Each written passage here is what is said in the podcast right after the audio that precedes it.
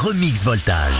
Ils étaient avec nous lundi en direct sur Voltage, Josh et Loïs, le duo de DJ lyonnais qui compose Trinix. Alors si ce nom ne vous dit rien, ce morceau en revanche doit forcément vous parler.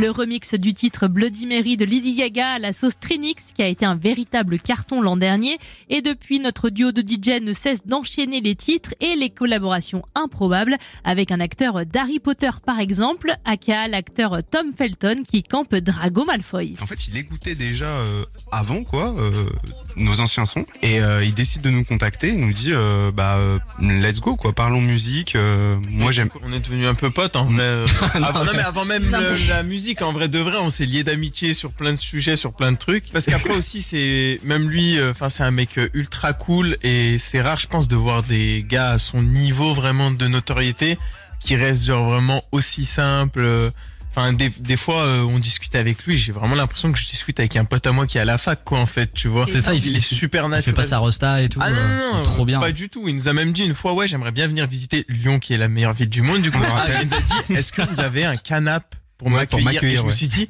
mais t'as joué dans Harry Potter, en Mais vrai. tu es peux aller au Et en fait, Sofitel, tu es hein. multimillionnaire. Ouais. Le duo Trinix sera sur la scène de l'Olympia le 23 mars 2024 et c'est pratiquement déjà complet. La scène mythique de l'Olympia, en tout cas un rêve de gosse pour nos deux Lyonnais. GG les gars d'ailleurs pour l'Olympia. bah ouais, Ouais. merci. Incroyable.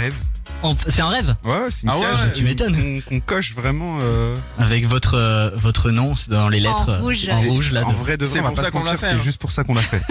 En, en fait, Il y avait plein d'autres salles à Paris, moins chères et tout. On a dit non, on devait faire les une lettres. plus petite salle en fait et du coup on a dit euh, à notre tourneur on lui a dit bah non on veut faire l'Olympia. et il nous a dit ouais j'aime bien l'idée allez on part sur ça mais en vrai personne savait si on allait remplir ou pas quoi on était un peu tout seul dans notre délire tu vois L'interview au complet est à retrouver sur voltage.fr.